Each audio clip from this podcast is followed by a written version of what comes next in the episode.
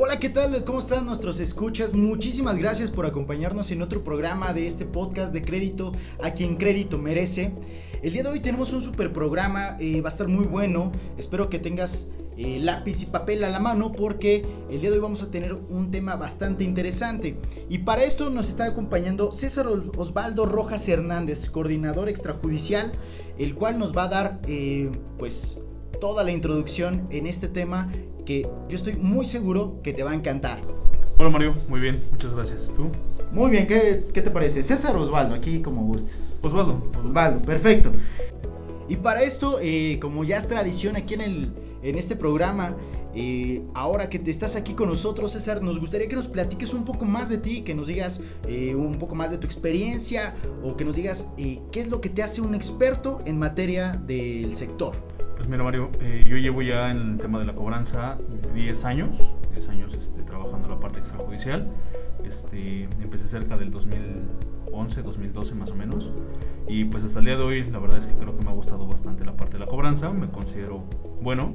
Eh, he trabajado también en, despachos externos y hoy en día que estamos aquí en Credit pues la verdad es que me, me agrada bastante. Oye, pues una experiencia bastante amplia, Osvaldo. Muchísimas gracias. Yo creo que nos vas a poder ayudar mucho en este tema, porque justo el día de hoy vamos a tocar algo que eh, no voy a decir que es algo difícil, más bien el día de hoy vamos a poder bajar este tema que es cómo manejar una deuda vencida. Que muchas de las personas pueden decir que puede ser algo difícil, pero no es cierto todas las financieras actualmente tienen muchos protocolos para justo eh, pues brindar esta asesoría y que resulte un tema bastante fácil para cómo manejarlo.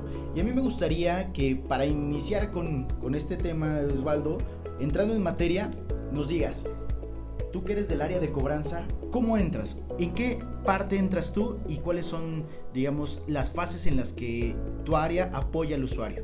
Pues mira, este, no sé, hablando un poquito más de, de, o en general, pues todos estamos regulados al tema de estar trabajando únicamente de 7 de la mañana a 10 de la noche. Realmente el tema de la, de la, cobranza no tendría que ser un, tema desgastante ni siquiera para el cliente, porque realmente nosotros como, como área de cobranza estamos enfocados al ayudar al cliente ¿no? y hacerlo entender el por qué genera un atraso. Muchas veces puedo creer que, que es desconocimiento del cliente en donde genera ese, ese adeudo, pero nosotros como área de cobranza pues estamos facultados para ayudarles y, explicarles realmente el por qué le conviene pagar, evitar que genere intereses moratorios y que realmente él pueda terminar dentro de la vida de crédito que él había solicitado. Y qué bueno que lo mencionas así Osvaldo, la verdad es que muchas de las veces pudiéramos llegar a pensar que el área de cobranza tiene como otras funciones, pero eh, no es cierto, el área de cobranza es un área conciliatoria, por lo que yo estoy entendiendo de lo que nos mencionas.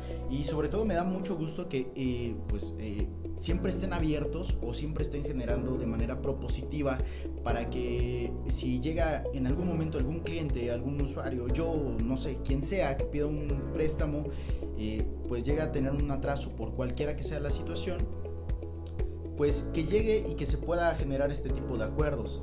Pero ahora que ya tenemos este tema y que ya este, vemos que el área de cobranza es completamente abierta, dinos, yo por ejemplo llego a tener un atraso, ahora, ¿qué hago? Pues mira, lo ideal sería que se comunicaran directamente con nosotros, explicar motivo por el cual a lo mejor él mismo generó ese atraso o se fue mera, mero desconocimiento del cliente y pues en ese momento nosotros como área de cobranza estamos facultados para poder otorgar algún tipo de beneficio, ¿no? ya sea una prórroga, este, algún tipo de negociación que se adapte a las necesidades en ese momento del cliente. Y pues realmente vuelvo al punto, ¿no? Y voy a hacer muy, mucha énfasis en esa parte, nosotros ayudarlo a que realmente pueda solventar esa deuda. Ok, y eso es súper importante que nos lo menciones. La verdad es que muchas de las veces, eh, no, al no saber eh, o al no tener el parámetro de, de, cómo manejarlo, pues obviamente sí puede llegar a, generar como el tema de no, mejor no lo hago. Pero qué bueno que, que nos mencionas y, y, es bien importante conocer esta parte del proceso.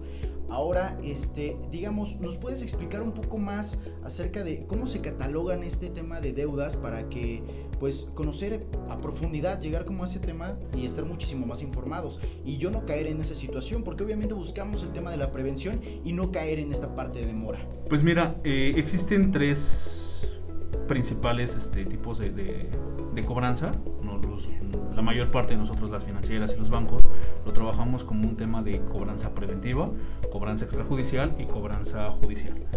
Realmente en la, en la preventiva eh, es con la finalidad de que el cliente evite generar ese adeudo, evite caer en esa parte, nosotros estar constante comunicación con él, recordándole las diferentes alternativas de, de pago que tiene y que entienda el beneficio de que va, va a adquirir o va a tener al, al, mantener ese crédito al corriente. Ya cuando cae en un tema de extrajudicial es porque ya generó un saldo vencido. Ya lo busco. Exacto, ¿no? Ya, decirlo. Sí, ya, ya tuvimos este acercamiento con él, ya le dimos alternativas antes de que cayera en esa parte. Pero ya estando con nosotros de este lado, en, en el tema de extrajudicial, pues vuelvo al punto, ¿no? A lo mejor este muchas personas al, al, escuchar el tema de extrajudicial se, se, pueden incluso ofender, ¿no? Creo que se, se puede malinterpretar la parte de sí, sí, sí, es como escabroso, así de, uy. Exacto, ¿no? Y realmente no es así, ¿no? Somos una, una parte que es eh, antes del proceso judicial, en donde con nosotros todavía podríamos estar en algún tipo de negociación, en donde nosotros le estamos informando sobre su saldo vencido, eh, este ver alternativas para evitar llegar hasta la última instancia y si es necesario, como te decía en un momento, algún tipo de negociación que nos convenga a ambas partes, ¿no? que le convenga al cliente y que nos convenga a nosotros también como financiera. Oye, y qué interesante es esa parte de, de, del concepto de la cobranza extrajudicial, porque muchas de las veces eh, siempre se ve como como eh, muy externo, ¿no? Y realmente el tema es que las áreas de extrajudicial simplemente se evocan o buscan siempre la forma de ahora darle una solución, como bien lo menciona, de tema judicial, pero eh, como nos lo mencionabas, en búsqueda de un, con, de un convenio o en la búsqueda de generar algún tipo de acuerdo. Y para esta parte eh, me gustaría saber, ¿no? Porque ya, ya que vimos cómo es el proceso, ahora, eh, ¿cómo catalogas a los clientes una vez que están dentro de este, digamos, de este proceso de cobranza? Sí, exacto. Eh, todos los clientes pues van generando algún tipo de adeudo, nos vamos catalogando por el tipo de la mora que ellos vayan teniendo. Me... Si es una mora que tiene entre 3 y 6 meses, por llamarlo, por poner números, este, puede estar directamente con la, con la financiera o con el banco que en ese momento pueda tener esa, esa deuda. Si sigue avanzando el tema de la, de morosidad, podría llegar ya un despacho externo. Digo, todos los despachos tendrían que estar también eh, facultados y, regulados por, diferentes entidades y, nosotros mismos, ¿no? Como, dueños de, de, del producto, dueños de cada uno de los créditos. Nosotros, este, catalogándolo sobre ese tipo de, de, de, moras, pues el despacho va a ir aumentando el tema de los accionamientos. ¿no? A lo mejor al inicio solamente son mensajes, llamadas, podrían llegar a recibir algún tipo de correo electrónico, de carteos, de visitas en el domicilio.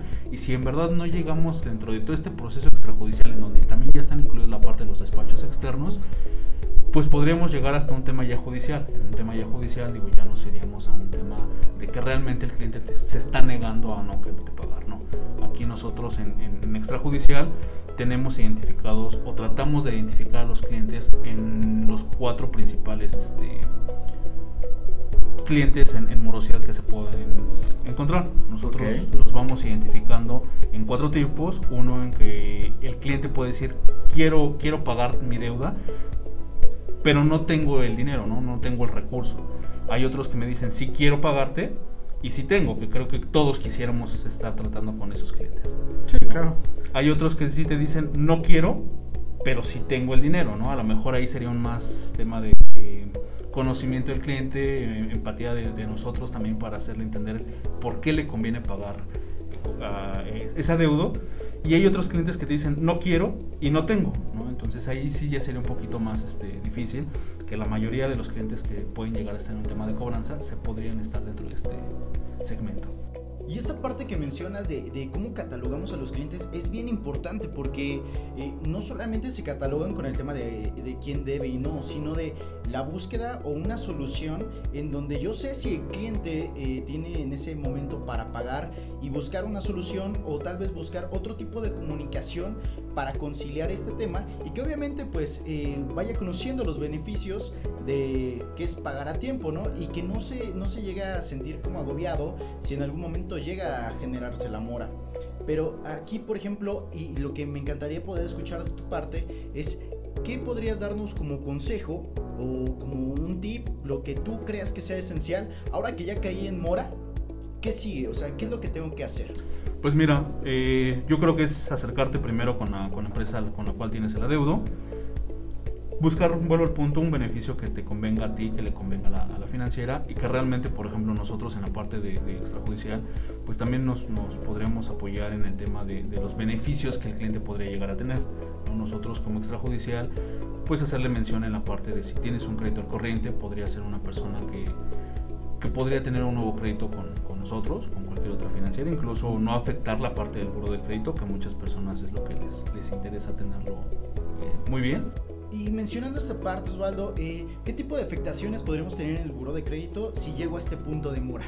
Pues mira, el, el, tema de llegar a un tema de extrajudicial, digo, ya sin irnos a un tema ya más este, legal, si estás en extrajudicial y tienes una deuda, yo creo que te podría afectar que te nieguen créditos, no nada más en la empresa que hoy en día tienes el crédito, sino podrías llegar a, a negarte con otros bancos, con otras financieras, con las empresas este, departamentales, las cuales también otorgan algún tipo de crédito pues realmente por el tema de, la mala calificación que tienes en buro de crédito, pues no, no te lo van a dar. En algunos casos hemos encontrado que para el tema de, algún mejor puesto en tu trabajo o para poder sacar el tema de tu casa, también es bastante complicado cuando tienes una mala calificación en buro de crédito.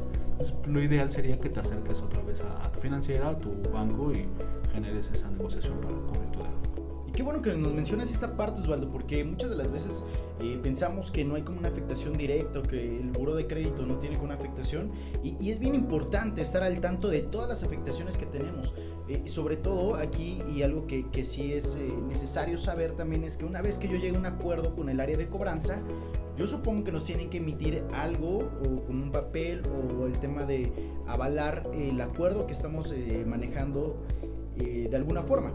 Entonces, ¿nos podrías explicar qué tipo de documento o papel eh, nos entregan una vez que nosotros nos acercamos y generamos un convenio con el área de cobranza? Exacto, ¿no? Para, para que no se preste un tema de, algún fraude, si lo queremos llamar así, este, nosotros como financiera o, como todo departamento extrajudicial nos vemos obligados y facultados otorgarles algún tipo de carta convenio que respalde esa negociación que estamos llevando con el cliente, en donde se están especificando montos, fecha de pago y que realmente se tengan que ir respetando para que al finalizar este convenio pues se pueda garantizar que se está cumpliendo en tiempo y forma lo, escrito en ese documento.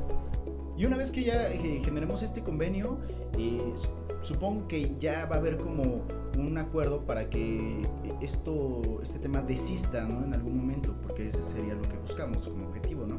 Pues no, mira, si nosotros cumplimos con el convenio en tiempo y forma, yo cliente estoy cumpliendo en tiempo y forma con, con esta negociación, al finalizar esta, esta, esta negociación y si con esto estamos liquidando el crédito, la empresa también tiene la necesidad de otorgarte alguna carta finiquito o alguna carta de un adeudo que te garantice que ya no hay ninguna relación contractual con, financiera. Y ahora, por ejemplo, ya que tenemos este tema, ¿en cuánto tiempo se ve reflejado en mi buro de crédito? ¿Lo tengo que estar este, actualizando constantemente? ¿Tengo que pedir un reporte? ¿Cómo sería? Tiene, tienes que esperar este, algún, por lo menos un mes en lo que se vaya haciendo esa actualización ante el buro de crédito para que ellos vayan identificando el tema de la, de la, de la modificación, que ya se, se, marque ya no como un tema de adeudo, sino que ya es un crédito liquidado.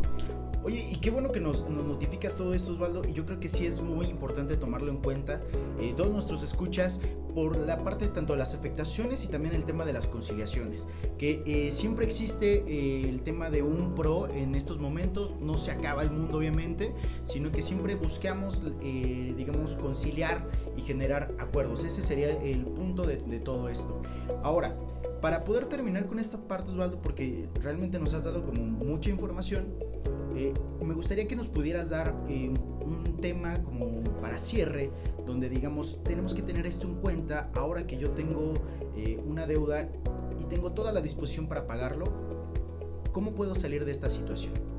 Pues, por ejemplo, yo creo que sería principalmente el, tema de, de, un orden en el tema de tus pagos. Hay que tener mucha educación financiera en ese sentido para que evitemos tener algún tipo de atraso el, caer en un atraso genera tener también que cumplir con la parte del gasto moratorio y realmente eso es un beneficio, ¿no? Si tú mantienes tu crédito al corriente, evitarás esta parte, ¿no? Eh, yo creo que sería muy importante que todos pudiéramos tener como ese tipo de, de educación financiera, si existen dudas hay que acercarnos directamente con la financiera para entender un poquito más cómo funciona cada uno de tus créditos y evitar pagar más de lo que tú habías solicitado en ese momento, ¿no? hay que recordar que nosotros como, como financiera tenemos el derecho también de, exigir esa parte, ¿no? De ser quienes tengan el, crédito al corriente y que realmente pues sea un, vuelvo al punto que es un beneficio también para el Es un convenio, claro, al final. Súper buen consejo, la verdad Osvaldo, yo creo que eh, voy a tomar mucho en cuenta esto. Pero ahora eh, quiero, quiero preguntarte algo, ¿no? Que de repente eh, tiende a ser como, como, una de las preguntas frecuentes dentro de ahora que ya, ya estoy este, regularizando mis deudas. Ahora, contéstanos con toda la verdad del mundo. Y si yo regularizo esta parte y actualizo toda esta parte de mi buro, ¿puedo volver a solicitar un crédito? Sí, al menos este, te puedo decir que con Credifiel tienes mucha muchos beneficios, ese es un gran beneficio con nosotros. Si liquidas tu crédito y, has sido un buen cliente con nosotros, puedes llegar a tener un nuevo crédito. Si quieres verlo con alguna otras otras este, financieras, por lo punto yo creo que es muy, muy importante el tema, el tema del buro de crédito, que realmente con esa parte si lo tenemos muy bien, pues yo creo que vas a tener derecho a muchos más créditos. O sea que digamos que ya una vez que, que terminamos esto, es borrón y cuenta nueva, iniciamos desde cero y nosotros tan amigos como siempre. Exacto, ¿no? Es creo que un lema de, de Credifiel, digo, siempre estamos en busca de, de, estar apoyando a nuestros clientes. Pues muchas gracias Osvaldo, la verdad es que fue eh, muy nutritivo todo lo que nos pudiste aportar. Yo creo que nos llevamos muchísimo, eh, sobre todo como usuarios, el hecho de, saber y conocer más a fondo, que no muchas de las veces tenemos la oportunidad de, digamos, de hablar o que, pues, de esta forma que nos hablen de, de qué hace el área de cobranza, cuáles son las funciones. Yo me llevo muchísimo de ti. Espero no sea la última vez que nos acompañes en este programa. Y pues muchísimas gracias por estar aquí con nosotros. No, gracias a ti, Mario. Muchas gracias a todos por acompañarnos en este programa. Eh, César, Osvaldo, muchas gracias este, por acompañarnos. Eh, y a ti que nos escuchas, te esperamos en el siguiente programa. Nos puedes seguir en nuestras redes sociales como arroba Credifiel México, tanto en Facebook, Twitter, Instagram, nuestra página oficial www.credifiel.com.mx y en nuestros teléfonos de atención el 800-280-2733 y en nuestro WhatsApp directo 55 54 18 69 64. Muchas gracias y que tengan una excelente tarde.